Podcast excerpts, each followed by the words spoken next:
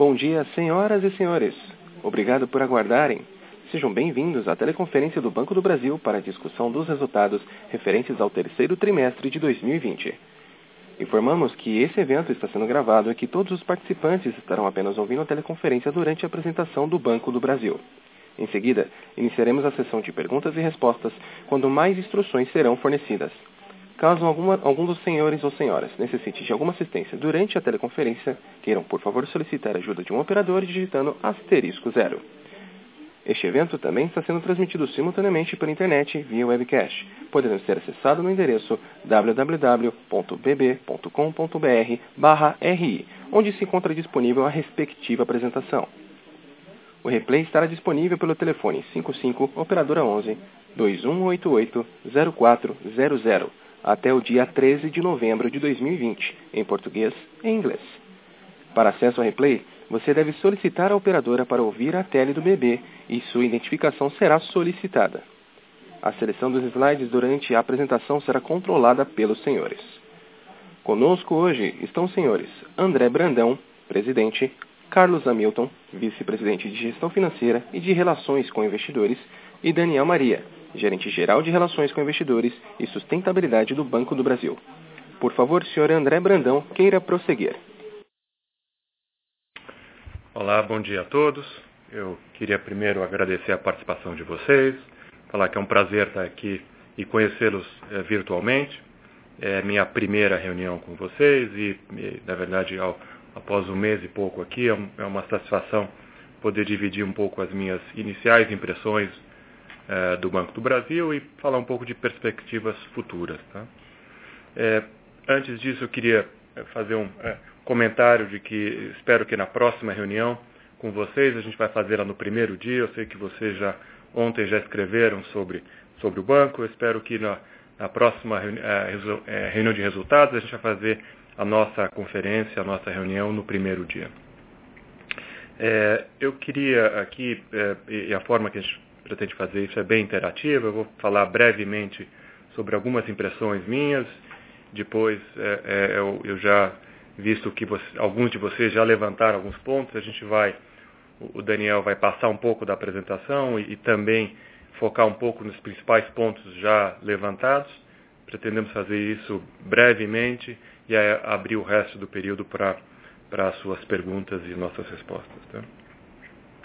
Seguindo então na minha, na minha poucas colocações aqui, eu vou ser muito breve. Na página 3 é só um reconhecimento aí deste ano atípico é, e falar da posição do, do Banco do Brasil, refletindo sobre, sobre essa pandemia e como nós lidamos com isso, tanto de uma forma é, é, perante aos nossos é, colaboradores, mas também com respeito à sociedade, especialmente para os nossos clientes. Acho que eu sinto orgulhoso do que, da, da atitude do Banco do Brasil e, e essa participação em todas as frentes. É, ressalto aqui é, uma, um ponto importante que todos nós no sistema é, verificamos, que é conseguir lidar com home office. Acho que isso é um tema que a gente pode depois discutir com um pouco mais de detalhes, caso vocês queiram. Mas, é, mas o Banco do Brasil conseguiu, no seu pico, colocar 55 mil funcionários em home office e acho que isso é um, um aprendizado aí, tanto tecnológico como experiência do colaborador e flexibilidade do colaborador. É, ponto de compromisso com a sociedade, acho que o Banco do Brasil foi agente e estruturador de, de, de auxílio a essa sociedade e acho que isso é, foi muito, muito importante. É, quanto aos clientes, eu queria ressaltar dois pontos, e eu sei que isso é um do, uma das preocupações levantadas pelos senhores eu, e senhoras, eu, a gente vai endereçar isso, mas durante a pandemia ou durante esse período, nós, o Banco do Brasil é, desembolsou 292 bilhões de reais, dos quais é, 119 foram prorrogações e atualmente as prorrogações estão é, por volta de 109 bilhões de reais. Acho que isso é muito importante. Nós atendemos 4,2 milhões de clientes é, neste processo, tá? além de programas do governo que, nos quais participamos.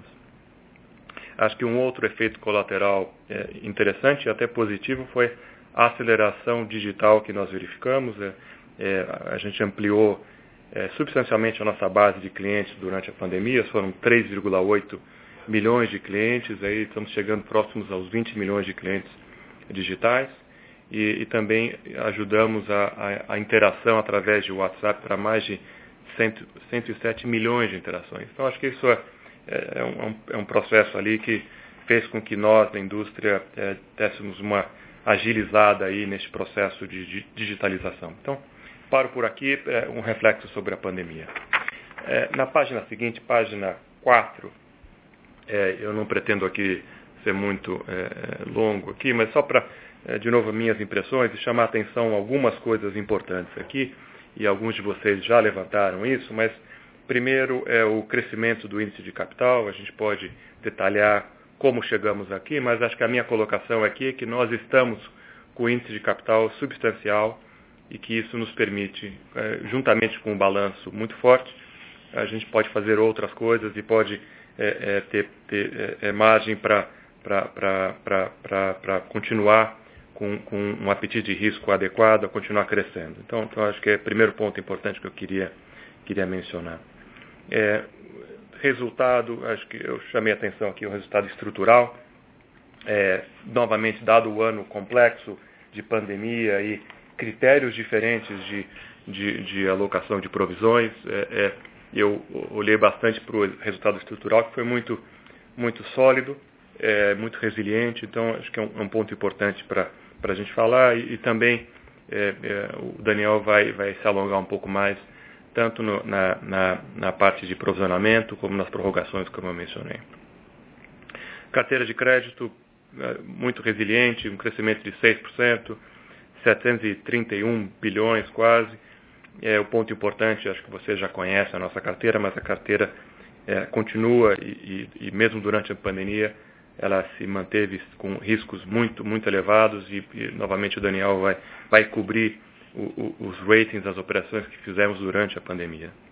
Outro aspecto que eu queria chamar a atenção de vocês é, é a carteira que nós chamamos de ESG. É, é, novamente, quase que 23% da nossa carteira de crédito ela é relacionada com a ESG. Acho que isso é um ponto muito relevante e uma grata surpresa minha quando cheguei aqui. E por último, eu já mencionei a parte digital, quer dizer, é, não só durante a pandemia, mas quando nós olhamos a, o crescimento de clientes ano contra ano, teve um crescimento de 33%, que é substancial é, para nós e para a indústria. Né? E acho que último ponto, e, e aqui eu chamei a atenção de um, um detalhe aqui, mas é, é, de novo olhando as surpresas que eu tive positivas é, chegando aqui, é a nossa, o nosso é, é, mobile app é, é, extremamente bem recomendado e acho que isso também ajudou essa transição de clientes da, da, da, da, para o digital. Acho que isso é muito importante. E daqui eu queria, o Daniel vai comentar, mas é a gente não só da pessoa física que está representada aqui pelo, por esses, esse quadro, esses indicadores que estão aqui, mas a gente está começando a, a, a migrar para a parte de pessoa jurídica também. Acho que esse é um ponto importante, melhorando a experiência do cliente. Então, então, eu vou parar por aqui. Eu sei que vocês vão ter perguntas e o Daniel também vai cobrir a parte de, de, é, de números. É, então, de novo, a gente vai ressaltar é, é, os pontos que eu já coloquei. O único outro ponto eu não mencionei ainda, mas eu falei de resiliência da carteira e resiliência do nosso resultado.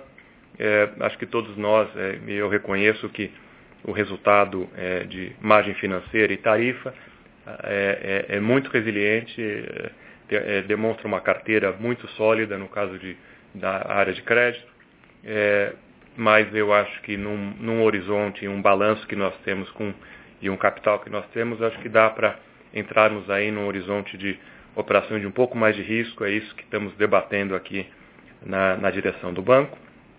E tarifa, sem dúvida, é uma área é, que, que a gente precisa continuar melhorando. Acho que um dos aspectos que eu queria chamar a atenção também é o fato de que quando vocês comparam é, o Banco do Brasil com a indústria, tem alguns indicadores de tarifa, e eu vou chamar a atenção de um, que é a parte de mercado de capitais, que o, Banco do Brasil é, é, está muito aquém dos seus competidores, é, razão pela qual a nossa, a nossa parceria com UBS, criando o UBS BB, é para exatamente acelerar esse, esse, esse processo de de aumentar a receita proveniente dessas operações de mercado de capitais com os nossos clientes. É, é, e assim melhorar o nosso mix aí de resultado de tarifas. Paro por aqui.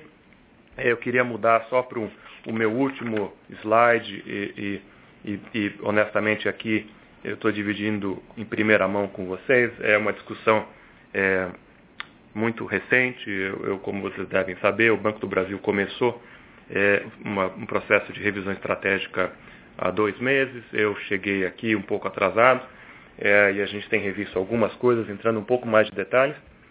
E eu queria então, a princípio, dividir alguns pontos bem, é, bem em alto nível e, e, e comprometo a, a, a, na próxima interação, entrar com mais detalhes com isso e provavelmente vocês vão ver, irão ver algumas ações já serem tomadas quando nós nos encontrarmos novamente em, em, é, no, no, resultado do ano, em fevereiro ou março do ano que vem. Acho que é o grande ponto, acho que se vocês olharem na página 5, é, nós criamos aqui uma, uma mandala e acho que ela está ainda em construção, mas eu acho que o ponto especial aqui é a interação entre todas essas iniciativas que nós temos e, e partindo do centro dela, que é o cliente. Né? E aqui é, não é só falar para a experiência do cliente com uma forma simples, mas é, é o, o, que nós acreditamos aqui no Banco do Brasil, e eu particularmente acredito nisso, é que a única forma, não a única, mas a, uma das boas formas de competirmos com a indústria e com a indústria nova que tem chegado, as fintechs, etc., é melhorar a experiência do cliente. E essa melhora de experiência do cliente, evidentemente, ela, ela é para uma questão de atitude da nossa do nosso quadro de, de, de, de, funcionários que interagem com os clientes, é também digital, por isso o digital faz parte aqui dessa, dessa mandala. Então, é, é, é, criando, esse melhor, criando essa melhor experiência do cliente vai, evidentemente, é, é, ajudar-nos a reter a base de clientes. E, e, para tanto, a gente tem algumas áreas já é, de experiência do cliente dentro da organização, o que eu fiz, eu criei uma nova unidade, trouxe a unidade de ouvidoria diretamente reportando a mim para efetivamente analisar a experiência do cliente durante a vida dele é, dentro, dentro do, do, do, Banco do Brasil. E, e, a intenção aqui é muito simples, é, é, é essa proximidade com a, com a diretoria, os vice-presidentes, a gente poder dissecar qualquer problema é que tenha que ser dissecado e trabalhar com ele de uma forma é, é, com muita celeridade. E, evidentemente, olhar as melhores práticas e, e, e, e implementar no resto. Então, então é, tem uma, uma relação direta comigo na, na parte de revisão e pesquisa, inclusive essa área vai olhar para fora para entender práticas em outros lugares para tentar ajudar a gente a melhorar também. E, e, tem mudanças, inclusive na área de produtos, que aliam nessa mesma, essa mesma visão de melhorar a experiência do cliente e ganhar algumas sinergias entre atacado e varejo por produtos e por é, meios de pagamento. Então, isso é, um, de novo, informação, mas eu queria dividir com vocês isso em primeira mão e, como eu disse, prometo que a gente continua. É, outras grandes alavancas, eu já mencionei uma breve com relação à agenda SG. É, eu acho que por aí, é, como eu mencionei, a nossa carteira já é muito substancial é, vinculada com isso, mas a gente acredita que temos uma, uma, uma agenda tanto pra, para é, potenciais internos, como redução de emissões de, de, de, carbono pelo Banco do Brasil, e estamos discutindo agências para, para de energia é, elétrica para solar, e temos discussões de diversidade internas, e inclusive a gente continuar nessa ajuda de transferência de, de, do, dos nossos clientes de, de alto carbono para baixo carbono. Então, tudo isso a gente tem, tem discutido muito. Acho que essa é uma agenda longa, não pretendo me alongar aqui. É, se tiver alguma questão, a gente pode responder. É, o outro ponto que eu queria deixar muito claro aqui é, é o aspecto de eficiência e redução de despesas.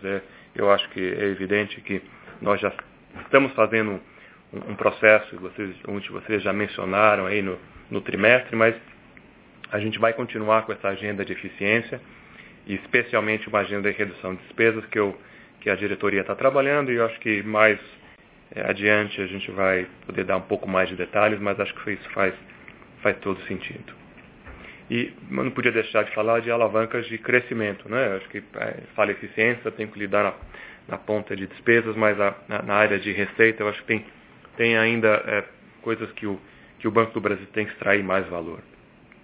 Eu começo por uma parte que eu chamo óbvia aqui, e eu, eu coloquei aqui num quadrante de fortalecer as áreas que já somos protagonistas, e, e aqui menciono o agro, o produto consignado e a relação com o governo. Acho que as atuações aqui são distintas, mas, mas ao mesmo tempo todas elas têm a ver com a experiência do cliente. A gente tem que agregar um valor para os nossos clientes.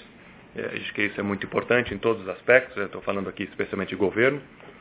E agronegócio, é, é, assim, eu vejo isso como um grande exemplo do Banco do Brasil. Nós somos muito fortes, especialmente na parte tradicional de crédito rural, mas eu acho que a gente pode expandir mais nesse setor. É, e esse setor a gente pode expandir é, além dos produtos de crédito rural, que, que eu, nós vamos manter com, com o pé embaixo e ainda continuando crescendo, mas também com produtos a serem agregados como consórcio, seguro, é, que, que poder, podem ser feitos inclusive dentro da nossa base, mas com parcerias com, com, com outros é, financiadores do agronegócio, como, como como as cooperativas e, e até é, é, quando é financiado com capital próprio, eu acho que pode ser adicionado aí, por exemplo, seguro. Então a gente tem discutido aí trabalhar nisso e eu acho que um, um outro aspecto que é muito pertinente para a cadeia de agronegócio, que é trabalhar na cadeia produtiva. É, e aqui eu estou falando entrar na cadeia como um todo, né? Atacado, nos grandes clientes atacados, seus fornecedores, a pessoa física vinculada, as pessoas é, pessoas físicas, mas pequenos fazendeiros, agricultura familiar, é, relacionados com esse, com esse, esse grande ecossistema. Então, aqui eu acho que é um horizonte que, que a gente precisa trabalhar, e aí eu conecto com, com, com o que eu menciono ao lado esquerdo, na, na no, no, gráfico que é negócios integrados, é, é, de novo, no agronegócio, é conseguir é, é, vincular um cliente grande de atacado ou um cliente pequeno de atacado e como extrair valor disso vinculado com uma parceria com nossos clientes de agro e, e, e de pessoa física. Então, então aqui é um exemplo aqui do agronegócio, mas quando eu falo de negócios integrados é, é talvez uma atuação, é talvez não, é de uma atuação mais presente entre, entre as áreas de negócios e, e produtos, para quando eu, o Banco do Brasil financiar um, um cliente atacado, a gente claramente é, é, é, trabalhar para melhorar a, a nosso, nosso, nosso cross-sell, que vai de produtos que a gente pode adicionar, é, como fora de pagamento e, e, e outras coisas. E, para tanto, a gente está discutindo algumas metas cruzadas entre os vice-presidentes é, é aqui do banco. Último ponto, antes de eu acabar a minha, a minha breve é, é, colocação aqui, é, eu mencionei rentabilidade e uma das, das colocações de alguns de vocês é que a carteira do Banco do Brasil tem uma, uma, uma relação é, com alguns é, setores ou produtos que têm um, uma margem financeira, um spread relativamente baixo, apesar de um RAR muito alto.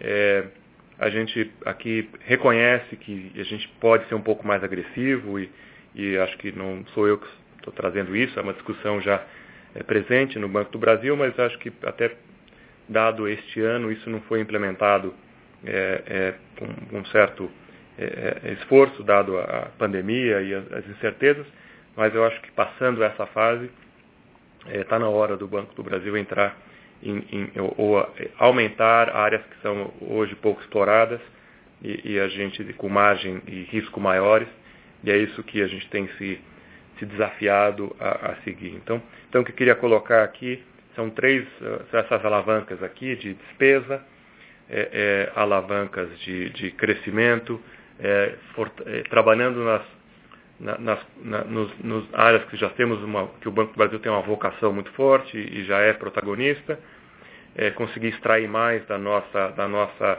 nossa grande é, é, presença através de integração da, da nossas, nossos produtos e, e, e, e das nossas bases de clientes, e aí ser um pouco mais agressivo um pouco mais adiante. Então, eu, eu, eu paro por aqui, passo para o Daniel para ele fazer uma, uma explanação dos números e focando naqueles que eu já mencionei. E aí depois eu fico aqui para perguntas e respostas. Muito obrigado.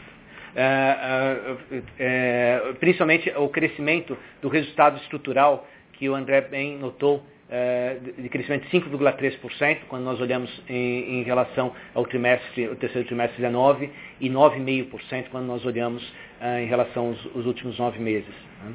Na página seguinte, na página 8, eu trago um pouco do comportamento da margem financeira bruta. Né? A gente tem mostrado uma margem financeira bruta resiliente, ela teve uma pequena queda nesse último trimestre, isso pode ser associado principalmente a alguma marcação ao mercado de tesouraria. Né? Na página seguinte, na página 9, a gente é, explora o spread global, a NIM, né? e também uh, o spread por segmento. A primeira coisa que eu queria pontuar uh, para todos vocês é está aqui na parte esquerda desse gráfico. Né? Uh, a nossa a NIM, nossa, nosso spread global, teve uma queda de 4 para 13,7%. Entretanto, uh, ela, essa relação está intimamente ligada com a, com a questão dos ativos líquidos. Nós tivemos um crescimento de ativos líquidos que pode ser demonstrado na parte inferior uh, esquerda e nós atingimos 40,9%. Então isso é uma das razões pelas quais uh, nós tivemos uma redução de NIM, de NIM. Quando nós excluímos esse efeito, uh, a nossa NIM ficou na região de 3,9%. Na, na parte direita, nós mostramos o nosso spread gerencial, que justamente nos, é, confirma esse, esse, esse, esse fator. O nosso spread gerencial ficou praticamente estável, de 7,9 para 7,9. Nós tivemos um pequeno decréscimo na, em pessoa física, mas isso foi compensado pela, pela pessoa jurídica e pelo, e pelo agronegócio. Passando para a página 10, é, aqui eu, eu, queria explorar um pouquinho a dinâmica de PSLD. Né? E aqui eu acho que vale a pena a gente, a gente despender um pouco mais de tempo. Né? No conceito de PSLD ampliada, onde nós colocamos a PSLD bruta, a recuperação de crédito, os descontos concedidos e, o impairment, a imparidade, nós atingimos 5,5 bilhões, menor em relação ao segundo trimestre. Né? Uh, tem algumas dinâmicas que eu queria pontuar para todos vocês. Primeiro que a, a provisão uh, bruta de crédito foi 6,6 bilhões. Se nós destacarmos dentro desses 6,6 bilhões, nós temos 2 bilhões uh, que, que, é, que é a provisão prudencial que foi construída justamente para a carteira prorrogada, que eu vou comentar um pouco lá para frente. Né? É, algumas outras linhas também que tiveram mudanças, nós tivemos um resultado é, excepcional é, na, na, em recuperação de crédito, né? é, por algumas vendas de, por, vendas, por vendas de carteiras, como nós comunicamos ao mercado, e também por eficiência, efetivamente, em, em na recuperação de crédito. E, e, tivemos um ajuste de imparidade, né? isso até por conta de algumas recuperações judiciais, da evolução dessas recuperações judiciais, nós fizemos esse pequeno ajuste que culminou nos 5,5 bilhões que nós colocamos uh, lá no começo. Passando para a página seguinte, na página 11, nós falamos da carteira de crédito. O André já explorou uh, que nós tivemos um crescimento da carteira de crédito em termos anuais de 6,4%, um crescimento de 1,2%, atingindo 730 bilhões. E a, o direcional dessa carteira de crédito ele vem principalmente do varejo, né, do crescimento que a gente tem em pessoa física, e esse crescimento está bastante calcado no consignado, né? Lembrando que é uma linha que a gente tem um risco bastante controlado, até mesmo que nós temos 97% dessa linha com servidores públicos ou com aposentados.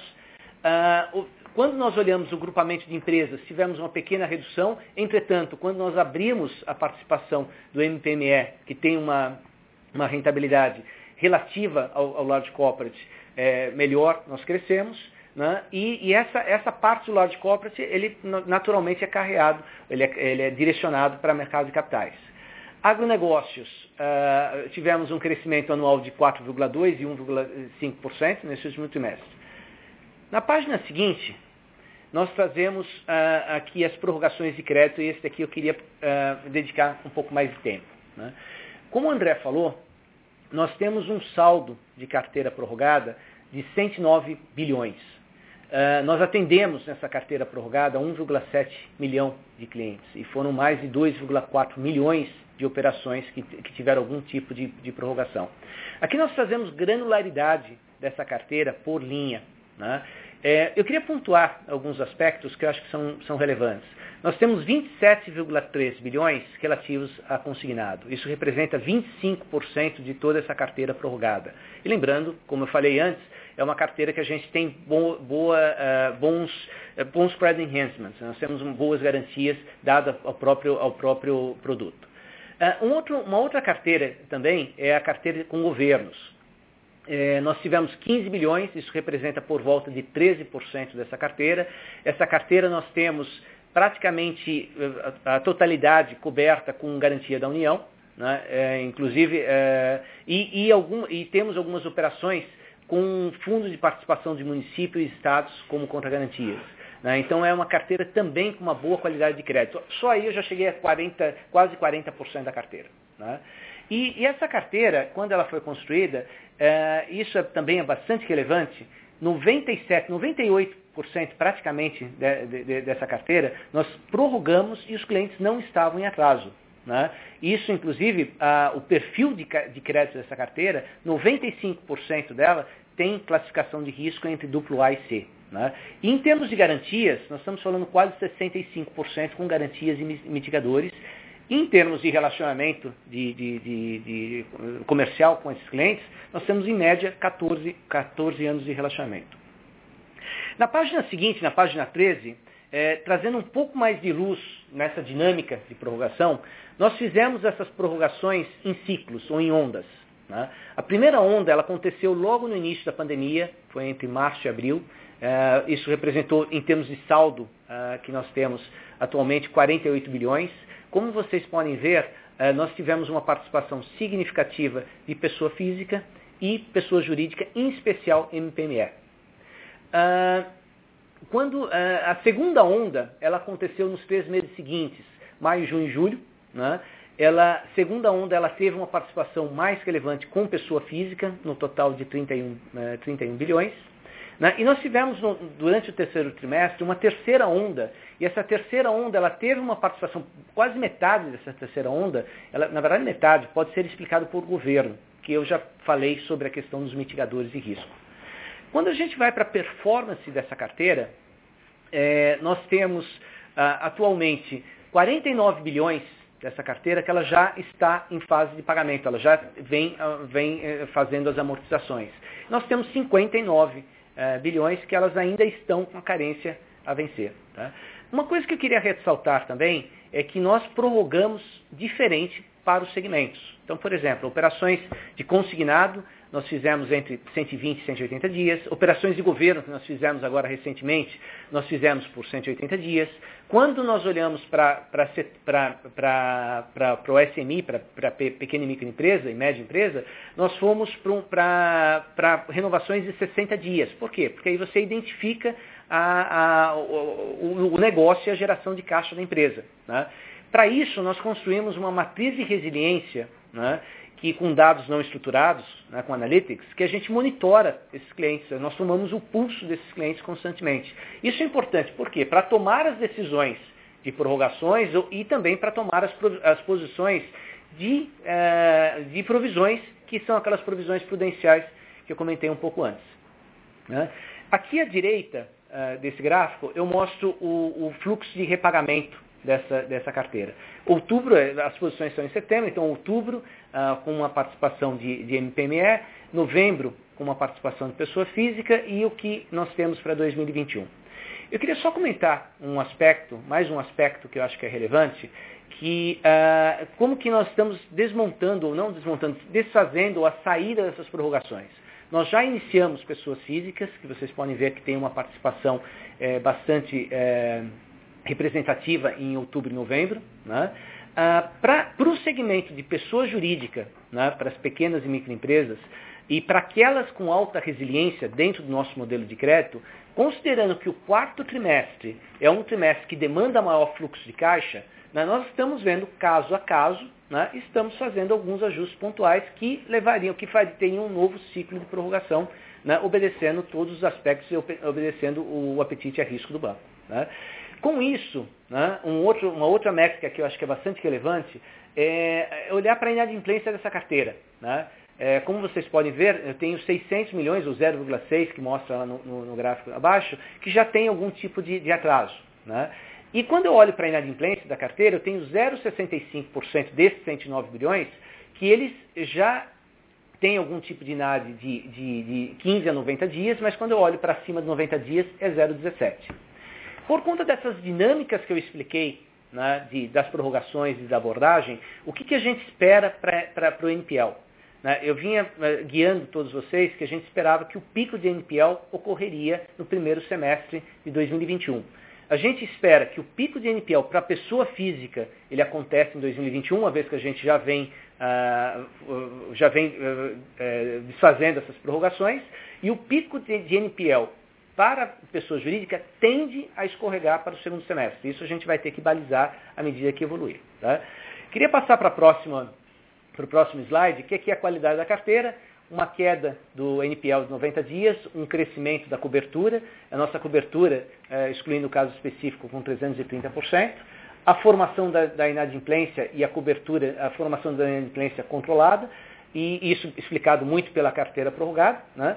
E a cobertura, uh, nós estamos fazendo uma cobertura do novo NPL acima do que nós estamos gerando de NPL.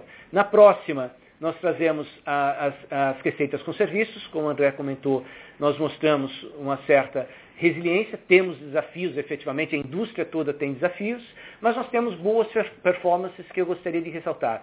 Seguros, previdências e capitalização teve uma excelente performance nesses nove meses. A linha de consórcios a gente começa a ver também em crédito. E, então isso, essa é uma das discussões que, que o André endereçou lá.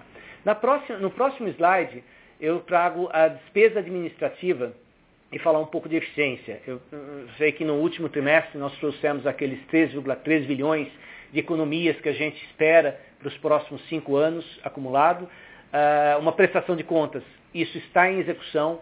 Vocês já verão esse efeito em, em despesas de pessoal para esse ano.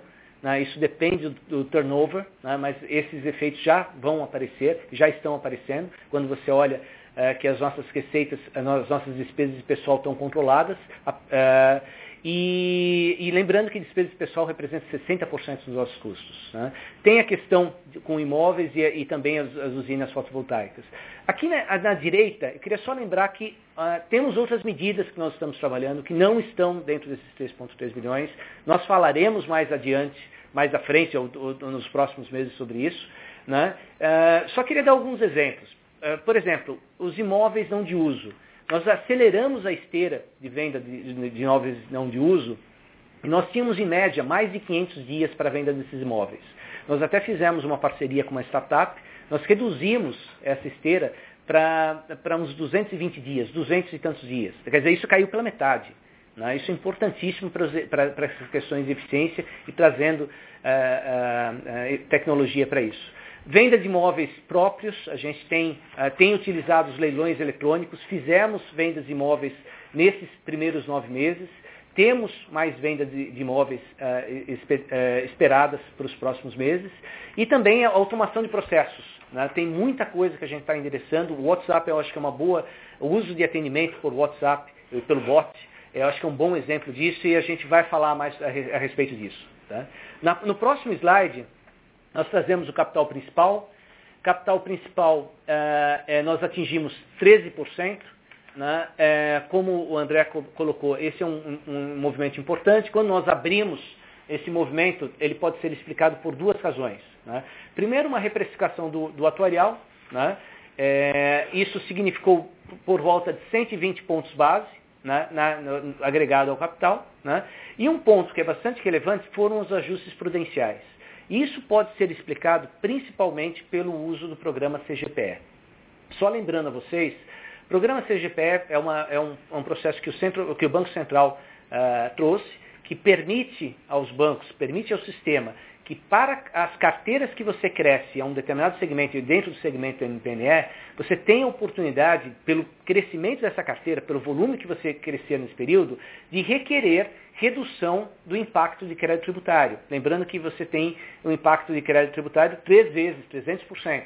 Então você pode trazer isso para 100% e você tem outros impactos. Essa relação ela não é linear. Né? Então ela tem outros ganhos que quando você soma uh, de todos esses efeitos, que, que, esse é o principal desses ajustes prudenciais, trouxe 100 basis points.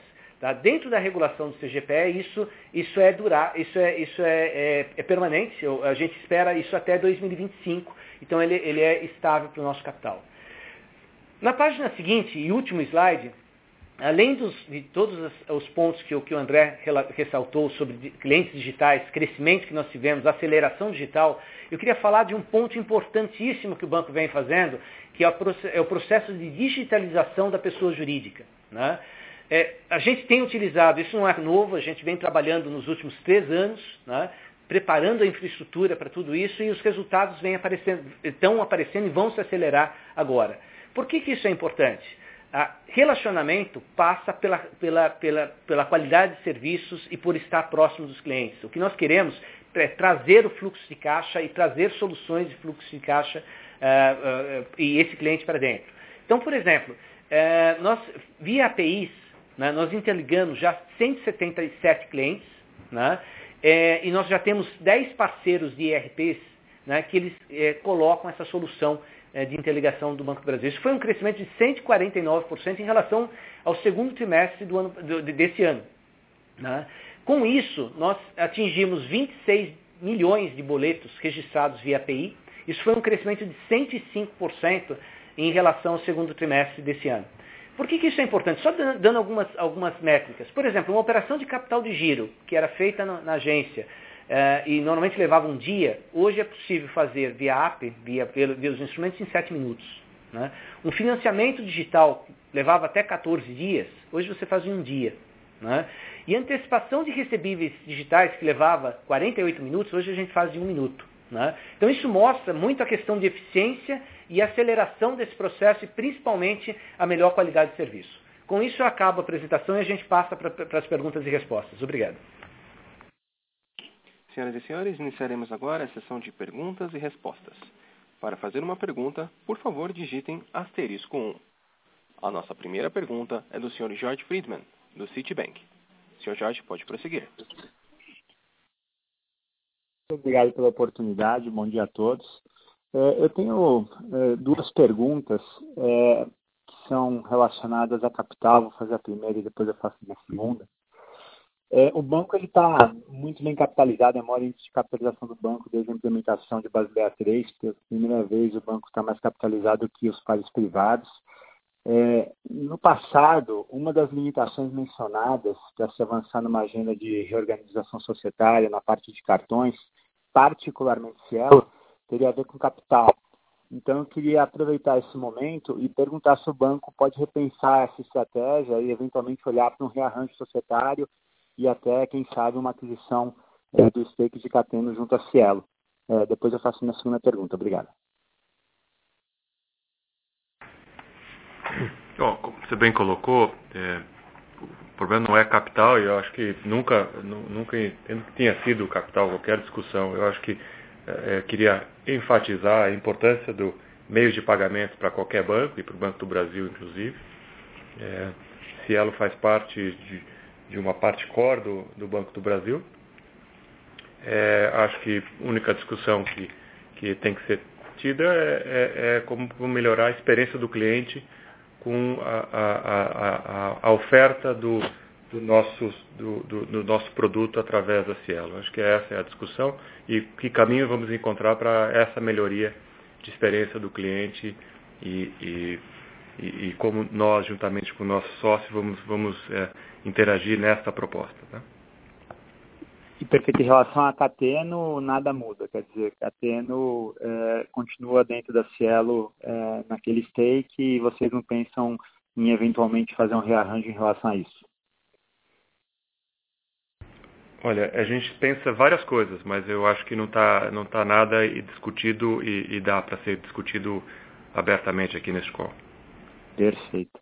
É, e a minha segunda pergunta, é, além de crescimento orgânico, quais as outras é, potenciais é, destinações desse excesso de capital? Não necessariamente abrindo é, nomes específicos é, de oportunidades, mas se existem essas oportunidades inorgânicas na mesa e se pudesse mencionar eventualmente em relação a algum business específico. E nesse mesmo contexto, é, se cogitou fazer algumas é, reorganizações estratégicas no passado com, relações, é, com relação a business é, fora do Brasil, como Patagônia, e mesmo é, internamente com relação a BBT, BTVM. Nessa nova gestão, é, muda alguma coisa em relação àqueles planos anteriores? Obrigado. Sim. Bom, é, crescimentos inorgânicos ou orgânicos é, é, tema da nossa discussão estratégica e, como eu mencionei, a gente ainda não finalizou é, isso. É, eu mencionei eficiência e redução de custos. É, é, entidades que não são core, evidentemente, a gente tem que avaliar a, a eficiência dela. Eu diria que são poucas as empresas dentro do, do conglomerado que eu consideraria não core. É, e tem muitas que a gente tem que discutir de novo qual que é a melhor atuação para os nossos clientes. Como é que nós vamos oferecer o melhor produto, dado as mudanças é, do mercado e tecnológicas, e como é que a gente tem que endereçar isso é, é com, com, com, as associações e, os, e as coligadas que nós temos. Acho que essa é a principal coisa, mas, de novo, eu estou chegando, a gente está discutindo isso internamente é, essa estratégia, tanto na diretoria quanto na, no conselho de administração.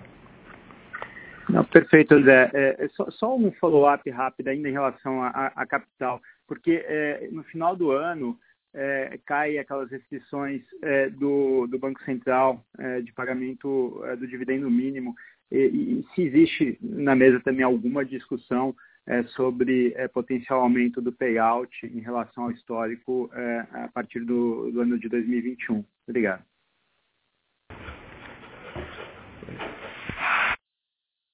York, é, é, o CH Carlos Hamilton. Essa decisão ah, nós, ah, vamos, é, vai ser tomada pelo Conselho de Administração em janeiro, tá? então, tão logo, evidentemente, essa decisão seja, seja tomada, a gente vai informar ao, ao mercado o, qual será o procedimento que nós vamos adotar a partir do próximo ano. Perfeito, Sérgio. Obrigado. Um abraço. Nossa próxima pergunta é do senhor Victor Chabel, do Bradesco BBI. Victor, pode prosseguir. Bom dia, André. Bom dia, CH, Daniel, demais participantes. Uh, primeiro, queria agradecer uh, ao André pela presença. Acho importante uh, a sua participação nesse primeiro call, ainda que com pouco tempo de casa. Acho que o mercado ficou órfão de uma comunicação mais direta com, com o very senior management do, do Banco do Brasil e achei muito bom tê-lo presente aí conosco, conversando, dando as suas primeiras impressões. Então, primeiro, queria agradecer pela, pela oportunidade. Uh, e segundo, só uma pergunta, uh, ainda é naturalmente cedo, dado que você acabou de chegar ao banco, mas um dos desafios que a gente acredita que o, o Banco do Brasil tem é essa exposição grande ou dependência a uma receita de prestação de serviços, de tarifas, é, que é bastante relevante para o banco, né? principalmente porque a margem ou spread, como queiram chamar, em relação aos pares privados é um pouco menor, né? dado a exposição a linhas uh, menos rentáveis ou mais seguras, enfim, uma diferença de mix. Como que você enxerga esse desafio para frente de mitigar a pressão uh, que a linha de FIIs deve ter daqui em diante, né, com PIX, com uh, aumento da competição dos bancos digitais. Como que você uh, enxerga os caminhos para reduzir a pressão sobre essa linha? Né? na coletiva de imprensa você mencionou parcerias, que é algo que a gente vê com muito bons olhos, mas só uma, uma visão top-down mesmo, sem muitos detalhes, só para a gente entender o que, que pode ser mitigador da pressão que essa linha deve ter. Obrigado. Vitor, eu que agradeço e, e, o compromisso já que eu, que eu deixo para com vocês todos é, é, a minha participação e, e, presença mais próxima com vocês. Então, agradeço o comentário, mas é, é minha obrigação é, estar próximo de vocês e vou tentar o máximo possível manter esse diálogo, não só nas, nas nossas é, conferências de coletivas com, com, com, com, com investidores, mas também é, em one-on-ones a gente está trabalhando como melhorar essa relação. É, a sua pergunta é perfeita, ótima. Acho que tem muita coisa nova acontecendo na indústria. É, eu, eu, mencionei uma das linhas, que é mercado de capitais, que a gente já é, começando essa parceria, que eu, que eu considero um atalho é, importante para acelerar esse, esse, esse, esse, esse, ganho de esse aumento de FIIs e, e acho que vocês bem avaliam é, as diferenças que temos com, com, no mercado brasileiro e acho que esse mercado é um dos mercados que, que é, se eu posso um otimista, eu diria que esse mercado tende a crescer. Né? Enquanto a gente está olhando outras linhas é, de negócio com uma compressão de margem, eu acho que a atividade de mercado de capitais ela, ela tem tudo para continuar crescendo e eu acho que a, a, a, ação que tomamos nessa, nessa direção, eu acho que ela vai ser produtiva para compensar outras linhas. Né?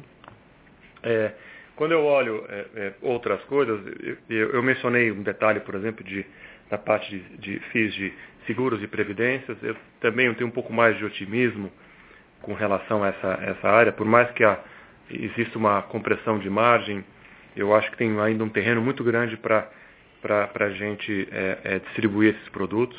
É, o Banco do Brasil, com suas parcerias, é muito bem posicionado e, e, e, acredito, e eu mencionei agora um detalhe é, previamente no, no setor de agro, mas isso se estende a outros setores, quando nós entrarmos numa cadeia produtiva e quando a gente entrar em, em, outras, é, em outras áreas de parcerias, e, e, e, vou dar um exemplo, né? a gente discute é, na área de, de financiamento agrícola, os, o, as cooperativas têm tomado, têm crescido de uma forma substancial e acho que a forma de atuar é, é, com eles é, uma parceria, acho que seguro é uma, é uma das áreas que a gente tem que, tem que agregar. Então, então é, é, tem coisas é, para adicionar. Eu, eu, eu, mencionei integração de negócios e eu acho que a gente pode ser um pouco melhor na parte de, de cobrança é, com o nosso cliente atacado. Então tem uma linha aí para ser para ser é, para ser atuada, né? Então, então acho que sem dúvida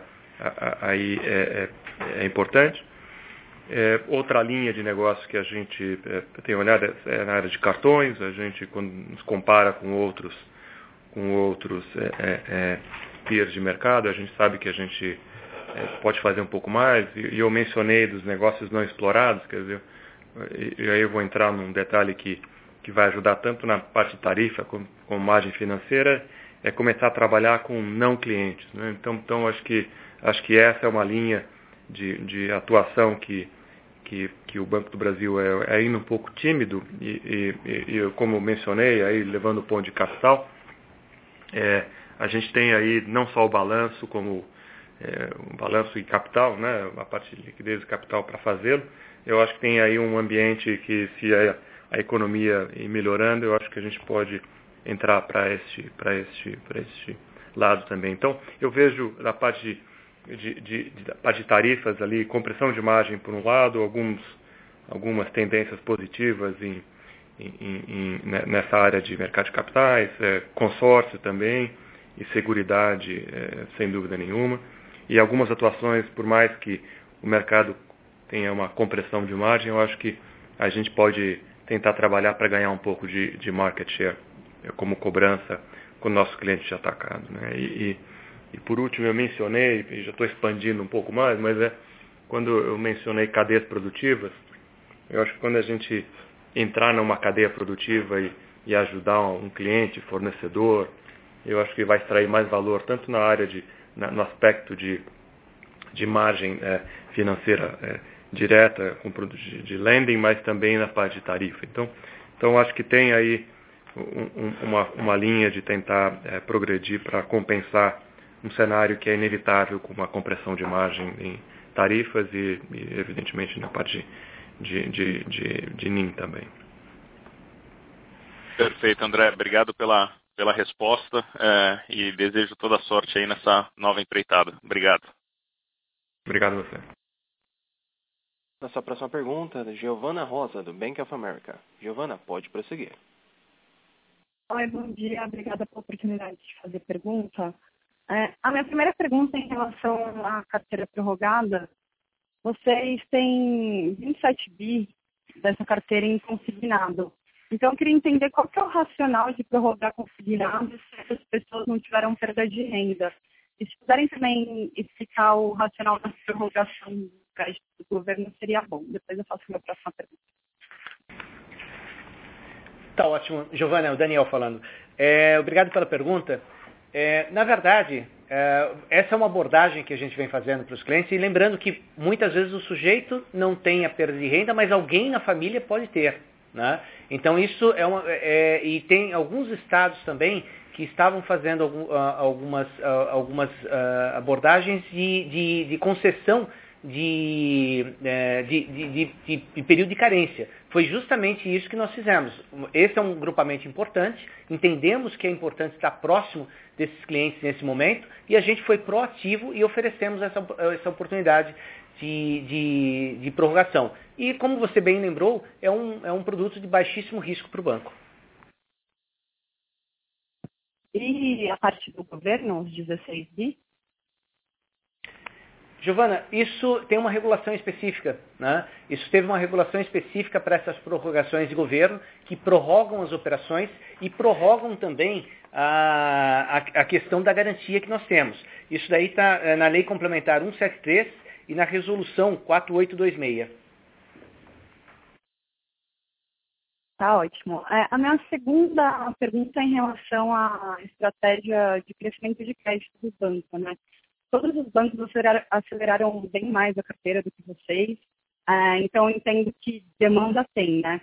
É, mas vocês estão perdendo share imobiliário, por exemplo, que é uma importante para cross-sell de produto e relacionamento com o cliente. Então, eu queria entender estratégia de crescimento em imobiliário, em imobiliário e também do crédito como um todo, é, e o que, que precisa acontecer para que vocês acelerem mais o crescimento da carteira. Vou começar, é, muito prazer é, falar com você.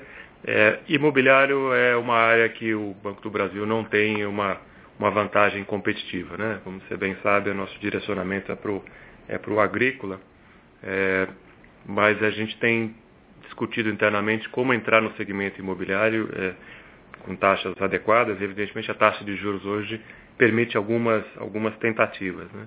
Uma área que, sem dúvida nenhuma, faz todo sentido para nós é, conseguir morder um pedaço desse segmento imobiliário através de, de consórcio. Então, a gente está olhando isso.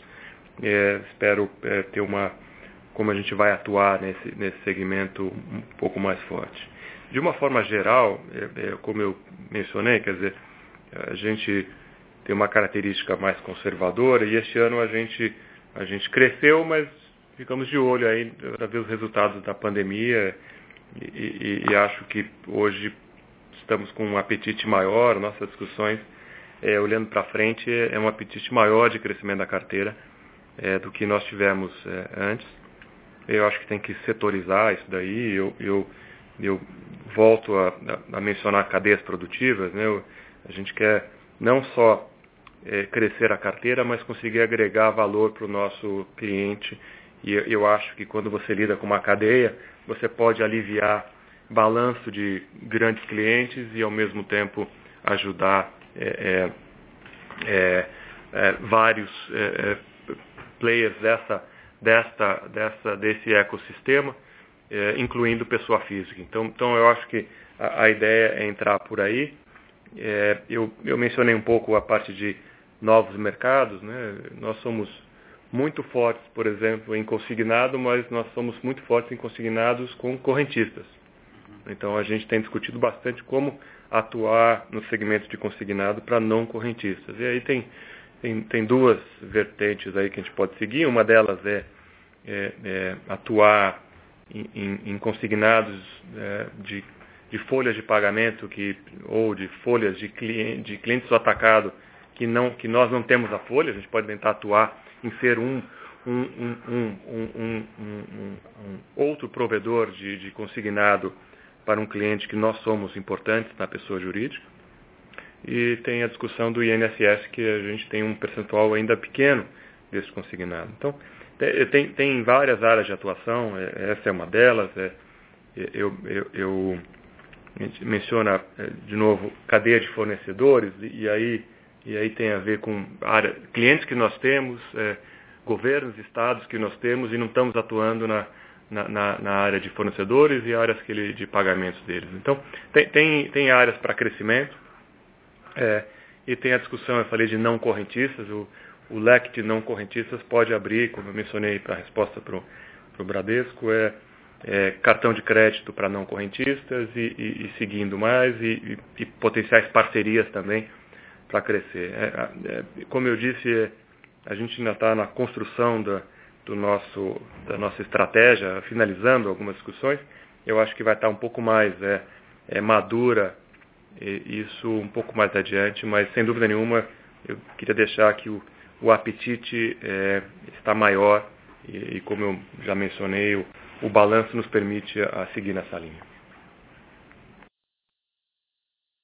Tá ótimo, André. Obrigada. Obrigada, Daniel, também. A nossa próxima pergunta é do Sr. Gustavo Schroden, do Goldman Sachs. Gustavo, pode prosseguir. É, bom dia, pessoal. Obrigado pela oportunidade. É, primeiro, desejar aqui as boas-vindas ao André e bastante sucesso para ele nesse, nesse novo desafio. A minha pergunta, ela vai, uh, enfim, o grupo hoje tem uma, uma, uma, situação de capital, como já foi bastante mencionada, uh, bem diferente do passado, está tá com capital robusto. O André já colocou que a, intenção é colocar esse capital para rodar e a gente até sente nós temos uma resposta agora que existe um apetite é, maior aí até para buscar clientes fora da base. É, uma pergunta aqui em relação à rentabilidade. Né? Uma vez que o banco no passado tinha uma certa, vamos colocar assim, relativa limitação de capital, sempre impediu um pouco o banco na capacidade dele de se alavancar e proporcionar um ROI um pouco mais próximo dos pares privados. Né? A gente pode esperar agora, André, com essa base de capital mais robusta, vai permitir você uma capacidade de se alavancar um pouco mais e, e, ter um apetite um pouco maior. A gente pode começar aqui a vislumbrar um ROI do banco próximo dos, dos pares privados, a gente já pode começar a vislumbrar isso. E a segunda pergunta ainda nesse ponto é qual seria o target de capital do Common Equity que o banco, que o banco pretende rodar? Obrigado. Gustavo, eu agradeço a pergunta. É, sendo muito direto, a gente ainda não tem um guidance ainda de, de, de diretriz de retorno. É, é, eu acredito sem dúvida que, que a gente, evidentemente, sempre teve, não estou dizendo nada que talvez não tenha sido discutido já antes, a aspiração de crescimento de, de retornos de, sobre o capital ela é evidente, a gente precisa fazer sempre ela melhor. É, é, sim, nós estamos com um capital disponível mais capital disponível hoje, mas a, a disciplina que foi introduzida no Banco do Brasil eh, de, de diferimento de ou para alocação de capital onde tem um retorno maior, ela, ela existe e ela permanece. Então, é, é, a gente só acha que, que tem que fazer um mix diferente aí um pouco adiante. É, mas as discussões são claras aqui e, e, e, a, gente, a gente, apesar do mix, a, a, a, a forma de atuação, ela se mantém de, de, de, de realmente focar nas áreas de retorno. E eu, eu acho que tem que ter uma visão aqui, por isso que eu, eu volto, e perdão de ser repetitivo aqui, né? tem áreas que nós atuamos, e por exemplo em algumas áreas de atacado, que a rentabilidade que a gente olha da transação tradicional de crédito, ela, como vocês bem sabem, ela é um pouco mais baixa. Então o que a gente tem que extrair valor é da cadeia produtiva desses clientes. E, e isso nós faríamos com ou sem esse excesso de capital. Né? Então, então eu acho que tem uma extração de valor adicional nessa, nessa, nessa questão que eu coloquei de integrar mais é, é, os nossos negócios com metas cruzadas para extrair mais valor é, do capital existente já que está que tá utilizado. E, é, isso, isso se mantém. E como eu já mencionei, não vou repetir, quer dizer, tem estratégias ali que a gente está começando a discutir de ter é, entrar em algumas áreas que, que tradicionalmente o Banco do Brasil não, não, não, não tem entrado, e, e eu diria que elas não, não, não são necessariamente algo que dê para se fazer amanhã, tem algumas coisas que necessitam é, uma revisão de modelos e, e inclusive algumas investimentos em tecnologia. Então, eu estou dando uma diretriz para onde estamos indo, mas eu, eu acho que a gente ainda não está próximo de dar uma indicação aí de, de, de, de guidance. Então, tá, tá perfeito. Só, só um follow-up. É, com relação, hoje o banco tem um comandante T1 de 3.1. Existe, já tem definido um target de qual seria, enfim, o nível de capital ótimo que o banco pretende, pretende rodar ou, ou também está sendo estudado? É, você está falando que você tem um target de de, de, de, de índice de capital principal, é isso? Isso, exato. É, não, nosso target já foi dado. Nosso target é de 11% é, até 2022. Tá? Esse é o nosso target. Né? Então a gente ainda não, também não estamos revendo isso é, neste momento não. Tá ótimo, obrigado. Nossa próxima pergunta é do senhor Marcelo Teles, do Credit Suisse. Marcelo, pode prosseguir. É, oi, André. É, oi, Carlos. Oi, Daniel. Obrigado pela, pela presença, André, no call e, e, e desejo né, meus melhores votos aí para uma administração de muito sucesso no banco. É, eu tenho, eu tenho duas, duas perguntas. É, a primeira é com relação a, né, a, a, ao posicionamento do banco né, na, é, no atacado. Você até bem comentou agora na sua, na sua última explanação a gente vê que o banco né, tem né, um market share é, desproporcional, desproporcionalmente alto no, uh, no que tange a carteira de large corporates. Né? E a gente sabe que nos últimos anos tem tido um processo aí de diminuição é, dessa carteira. E eu queria entender se essa estratégia né, de, né, de, diminuição do large corporate né, na carteira total, pensando para né, os próximos anos na sua gestão, se isso ainda continua, né? Então, se podemos, né? Porque no final, né, o spread menor consome bastante, né, consome mais capital. Então, acho que seria interessante entender se, se essa estratégia muda ou não. É, e a, a, outra pergunta sobre eficiência, né, a gente vê né, os seus pares privados com uma redução importante né, nas despesas administrativas esse ano e com um discurso também de, de, né, de redução em termos nominais para os próximos anos. Então, eu gostaria de saber se vocês é, esse, é, é, a gente pode esperar é, é, uma, uma, uma, atitude um pouco mais agressiva do banco no que tange a custo e eficiência. Né? Ano, acho que o banco está com né, um despesa administrativa subindo um pouco mais de 2%, né, ano contra nos nove meses. Acho que seria muito interessante é, entender qual a perspectiva para frente, se pode ter alguma mudança né, substancial ah, na, na questão de custo e eficiência. Muito obrigado. É, Marcelo, muito obrigado pela pergunta, obrigado pelos seus comentários. É, é, dois, começando pela parte de atacado, sua primeira pergunta. É, é, eu, a resposta é sim, no caso de redução de, de, clientes do atacado que tem um retorno baixo. Eu acho que a principal coisa, e eu tenho é, discutido internamente, e a gente tem implementado, eu já comecei minhas reuniões com os principais clientes é, é, é realmente discutir o relacionamento. Se o relacionamento ele está é, desbalanceado porque eu tenho muito capital e pouco, pouco retorno, a resultante vai ser óbvia, vai ser redução da minha exposição. Agora, se a gente consegue rebalancear essa equação, extraindo mais retorno do capital que a gente está colocando, isso vai se manter. Então, essas discussões, é, elas são tradicionais, vocês conhecem muito bem, é, é, e, e, acho que é isso que é isso que eu tenho já já tenho feito, já já sentei com vários grandes é, clientes que nós temos uma exposição grande com eles para tentar extrair mais valor e, e, e o caminho e a resposta tem sido muito positiva de como encontrar esse caminho, mas uh, mas esse caminho, ele, ele de novo, tem que lidar com os, os dois lados da equação. Né? Vai ser, muitas vezes isso vai ser uma, uma redução da exposição e um incremento de, de, de, de, de, resultado de cross-sell. Eu mencionei cobrança, eu mencionei folha de pagamento e outras coisas. assim. Então, então essa discussão ela já começou. É, eu, eu gostaria de, perdão, eu estou repetindo, é a quarta vez que repito isso, mas quando eu falo de cadeia produtiva, alguns desses clientes eles têm uma cadeia produtiva substancial e dá para a gente ajudá-los e, e, eles nos ajudarem a, a, a, penetrar numa base de clientes que hoje nós ou não são clientes ainda, né, ou, ou, já são, é, do clientes do middle até clientes em todo o espectro, né, pessoa jurídica e pessoa física. Né? Então, eu, eu, acho que, eu acho que é um bom diálogo. É, e, e, e, essa, e, eu só imagino que essa discussão ela deveria ser é, capital neutro, né? porque eu acho que eu consigo extrair mais valor e, e não necessariamente capital neutro é, no instante zero, mas vai, vai, eu gostaria de, de uma certa forma, me autofinanciar é, nesses relacionamentos que, se caso eles ainda se persistirem, de, de baixo retorno, para relacionamentos com alto retorno.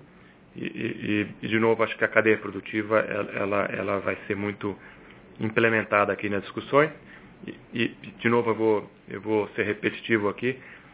se tem uma cadeia produtiva óbvia no Banco do, no Banco do Brasil, é a cadeia produtiva do agronegócio. Né? É, se vocês imaginarem, eu posso é, colocar a minha exposição aqui de quem acabou de chegar aqui. A base de dados já do Banco do Brasil, o cadastro do Banco do Brasil é uma coisa impressionante. Eu, eu, eu, eu não esperava a tremenda qualidade. Se eu eh, dou um, um zoom in aí na, na, no cadastro que nós temos de, de, de, de, do setor de agronegócio, eu diria que esse talvez seja o melhor cadastro é, que, que, existe no, no, no, Brasil. Com isso, é, abre aqui uma fronteira de, que a gente pode trabalhar muito importante. Então, é, ressalvo aí a, a questão de cadastro de, de cadeias produtivas e eu diria que quando eu olho neste, neste horizonte de, que eu estou mencionando, esse ecossistema, dá para entrar no mar aberto, inclusive em clientes de PJ e PF, se estão é, relacionados ou próximos dessa cadeia produtiva que eu acabei de mencionar. Então, então eu acho que tem, tem muita coisa, é, é, é uma, é, uma, é um processo que tamo, estamos começando. Então, então esse é o aspecto de, de atacado. O seu lado de eficiência, eu, eu mencionei brevemente, vou mencionar de novo, a nosso, nosso guidance aqui é, é geração de eficiência, efetivamente receita por um lado, mas é a gente está discutindo redução de custos. E, e, e acho que acho que é, o Daniel mencionou aqui imóveis, é, é, tem várias coisas para serem feitas em vários, várias áreas. É, e, e, a resposta é que sim, a gente tem que ser um pouco mais é, forte aí na, na redução de despesas. Só, só complementando aqui o complementando o, o, que o André falou sobre despesas, o Marcelo, você tem razão quando você menciona que o nosso crescimento este ano em nove meses está 2,3, é, mas é, especificamente sobre, sobre pessoal, que representa grosso modo 60% da nossa despesa, o crescimento em nove meses está é, em 1,7, tá? mas a gente acredita que é nessa rubrica, ao final do ano 2020 contra é, 2019, a gente terá uma redução é, de despesa no caso de pessoal este ano. Tá? E olhando já para o ano que vem, só fortalecendo aqui o que o André já é, mencionou, é, a tendência que a gente é, identifica, bom, é, obviamente não é guidance, é a tendência que a gente identifica para 2021 é redução de despesas, aí estou falando do agregado do, de tudo, tá bom? Obrigado. Tá ótimo. Muito obrigado, Carlos. Obrigado, André. E mais uma vez, e, né, é, boa sorte aí na, nessa empreitada e, e, e obrigado a todos. Obrigado. Nossa próxima pergunta é do Sr. Domingos Falavina, do JP Morgan. Domingos, pode prosseguir. Obrigado é, a todos também. Bom dia, André. Bom dia ao time que está aí e, e, os demais participantes. É, a minha pergunta, é só uma pergunta, na verdade, e, e, ela é mais de termos de estratégia e de posicionamento. Até você, André. A gente, a maioria de nós aqui já, já vem cobrindo, acompanhando o Banco do Brasil há muitos anos, né? Então já notamos o Banco do Brasil em movimentos pendulares, né? às vezes focando mais em, em retorno, fechar o gap com a privada, às vezes até com retorno iguais, aliás, inclusive ano passado, diria que retornos iguais aos bancos privados, já notamos movimentações contrárias também, de muita destruição de valor, e, e, e a gente nota que cada executivo tem um posicionamento pessoal, né? Então, por exemplo, Cândido Bracher queria ter os retornos maiores líquidos de Selic, é, enfim, Real fez um senhor turnaround do banco. Minha pergunta é, sem, tentando evitar dar cinco metas assim, porque daí fica um pouco vago, mas eh, como é que, né, daqui tantos anos o senhor estiver saindo do banco, é, é, a ideia é que, que, o seu mandato seja interpretado como o quê? Se for, é, parece ser muito foco em relacionamento com o cliente. Então, assim, a gente vai ter um NPS, vai ser esse o foco, a gente pode acompanhar, vai ser retorno sobre patrimônio líquido, vai ser crescimento de carteira, a gente já viu, por exemplo, na caixa, ser foco crescer quero entender exatamente uma ou duas metas principais que vão te drivar é, nos próximos meses e anos. Tá bom. É, eu, se eu pudesse resumir, acho que a rentabilidade, essa, essa é a meta. É, e, e, a rentabilidade ela passa por algumas alavancas. Eu, eu mencionei, experiência do cliente ela é fundamental. porque ela, ela gera a consequência dessa boa experiência do cliente vai, vai trazer a rentabilidade. E, e experiência do cliente, como eu mencionei, tem várias, várias frentes ali. E, e, e digital, investimento nessa área é muito importante. Então, Excelente. Muito obrigado. Nada. Ah, perdão. Boa sorte e falar que é, ecoa um pouco as, a fala aí do, do Chave. É muito bom ver o Banco do Brasil, o Senior Manager, está aproximando um pouco mais do mercado. Eu agradeço. Obrigado, Cesarim. Obrigado. Nossa próxima pergunta é do Sr. Carlos Gomes, do HSBC. Carlos, pode prosseguir. Sim, bom dia. Eu também desejo um, ao Leo e tanto sucesso como na sua antiga casa. Um, eu tinha duas perguntas mais técnicas na parte do capital. Uh, o senhor sentido os prudential adjustments. Eu queria verificar, os prudential adjustments estão reduzindo as deduções do capital ou estão reduzindo os risk-weighted assets? Eu acredito que são as, as deduções. Uh, e poderia quantificar uh, e quanto deveriam de, de durar? Uh, e a segunda pergunta também sobre capital. Uh, os senhores têm feito o ajuste actuarial agora uh, têm feito ajuste actuarial dos planos de pensões cada três meses. Vão continuar com isso o ano que vem ou, ou é temporalmente no ano 2020? Obrigado.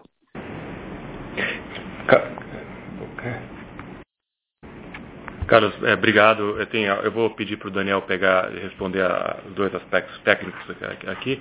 É, acho que o autorial a gente pode ser um pouco mais transparente. É, não tem nenhum segredo aqui, mas é, é por favor, Daniel. Na, a questão do atuarial, uh, nós temos uh, duas variáveis principais que impactam o atuarial. Um deles é a marcação a mercado, né? e essa marcação a mercado ela acontece que é a curva que desconta os passivos, né? Uh, e, e a, a, segunda é, é, o, é, o, comportamento dos ativos que a gente que precifica mercado. Nós passamos a fazer isso trimestralmente, até mesmo porque você tem maior volatilidade, essas variáveis, elas mudam inclusive a correlação delas, e a gente quer dar maior transparência para o mercado desses movimentos. Tá? Um outro ponto que eu acho que é importante, que as contribuições positivas ao capital, elas acontecem quando você tem déficit. Uma vez que você chega no superávit, mesmo que você tenha ganhos, né, por conta dessas variáveis, elas não impactam positivamente porque tem um cap. Né? Que está previsto na, na, na, regulação. Nós estamos em superávit de, de acordo com essa última, essa última variação. Logo, não, é, não são esperados uh, impactos positivos, mesmo que, que as variáveis uh, joguem a favor dessa posição. O segundo ponto, que são os ajustes prudenciais, Carlos, uh, pelo tamanho da carteira que você cresce, né, você pode aplicar para redução uh, do impacto negativo que você teria sobre o crédito tributário. Lembrando que o crédito tributário você tem um impacto muito superior. É, é, é praticamente 3 para 1. Para cada 100, você tem um impacto de, de, de 300. Só que daí essa, esse, esse cálculo não é direto. Você tem alguns benefícios de segunda ordem que acabam, ah, que acabam beneficiando eh, todo esse impacto. E, e, aí nós estimamos aí 100 eh, bips, que foi o que nós trouxemos ah, ah, para o mercado. Respondi a sua pergunta, Carlos? Um, sim, uh, mas uh, não, essencialmente era, era assim, era uma redução do, dos riscos de gases, mas parece complicado, não, não, não uma resposta, resposta simples e podemos tema, eh, fazer uh, offline. Obrigado. Perfeito, obrigado. Encerramos neste momento a sessão de perguntas e respostas. O Sr. André Brandão fará as considerações finais. Por favor, Sr. André Brandão, queira prosseguir. Bom. Bom, novamente, obrigado pela participação de vocês. É, vamos mantendo esse diálogo. Qualquer adicional pergunta, por favor, mande para a gente por escrito. O Daniel está aqui ou a gente responde. Se tiverem necessidade de alguma coisa muito mais específica, eu senti que ainda a parte de provisões é, tem muitas questões. Se vocês acharem que querem um pouco mais de detalhes, a gente podia colocar o nosso diretor de crédito aqui numa, num conference call com vocês para explicar um pouco a nossa modelagem e, e como isso ocorre diferente de, dos outros bancos que têm modelos diferentes, acredito. Não, tá? Bom, novamente, muito obrigado. Até a, até a próxima. Um abraço a todos. A teleconferência do Banco do Brasil está encerrada. Lembramos que o material utilizado nessa teleconferência está disponível no portal de Relações com Investidores na Internet. Agradecemos a participação de todos e tenham um bom dia.